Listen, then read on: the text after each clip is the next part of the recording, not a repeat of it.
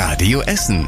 Der Tag in fünf Minuten. Am 26. März mit Stefan Weisemann. Guten Abend, schön, dass ihr mit dabei seid. Mit einem Test, der nicht älter wie 24 Stunden ist, kannst du in den Baumarkt gehen, kannst du in ein Textilgeschäft gehen. NRW zieht die Corona-Notbremse. Oder besser gesagt das Corona-Notbremschen.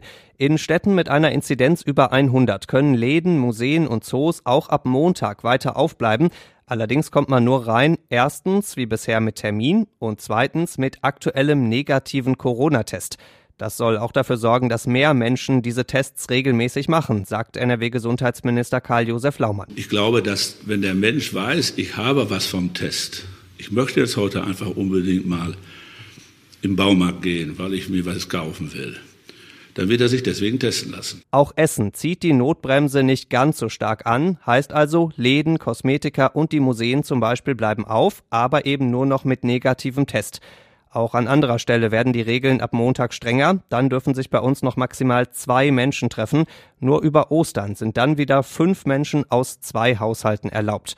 Und es gibt ab Montag draußen an vielen Stellen eine Maskenpflicht, unter anderem in den Fußgängerzonen in der Innenstadt Steele und Borbeck. Die Stadt hängt da auch noch entsprechende Schilder auf. Was ihr euch jetzt alles ab Montag ins Corona-Regelheft reinschreiben müsst, das steht auf radioessen.de. Inhalte fürs Lockerungsheft wären uns natürlich allen lieber und Essen will da gerne Modellstadt sein. So wie gefühlt jede andere Stadt in Deutschland gerade auch. Modellstadt heißt, bei einzelnen Dingen gucken, wie die trotz Corona sicher möglich sind. Essen will gerne private Feiern testen, also im Freien mit Corona-Test und Kontaktverfolgung.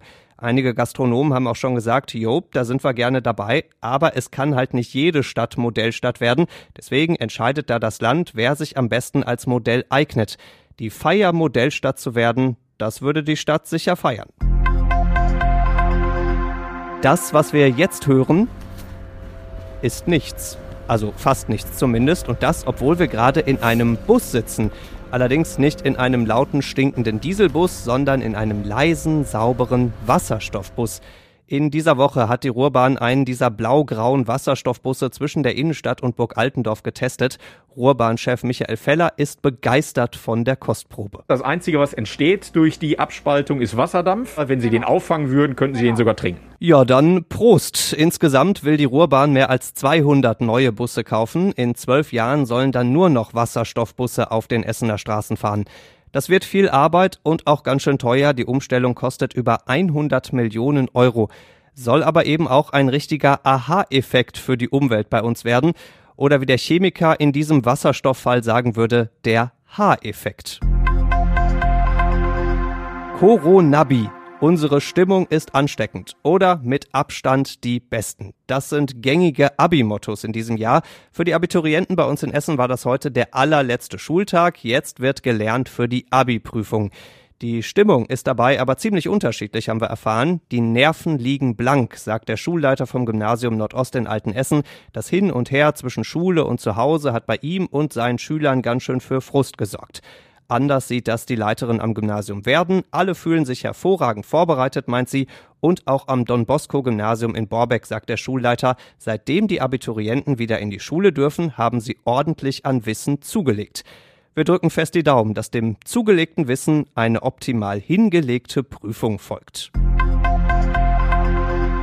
Es ist die goldigste Geschichte der ganzen Woche bei uns in Essen. Vor ein paar Wochen ist eine 79-jährige blinde Frau in Frohnhausen auf einen extrem fiesen Trickbetrüger reingefallen. Der Dieb hat ihr den goldenen Ehering geklaut. Und zwar den Ring, den sie seit ihrer Hochzeit vor 58 Jahren immer getragen und gepflegt hat. Das ist der traurige Teil der Geschichte. Aber jetzt kommt der goldige. Ein Goldschmied aus Bayern hat von dieser Geschichte gehört. Ihn hat das alles fassungslos gemacht. Und deswegen hat er der Frau einen neuen Goldring gemacht, der dem Original möglichst nahe kommt.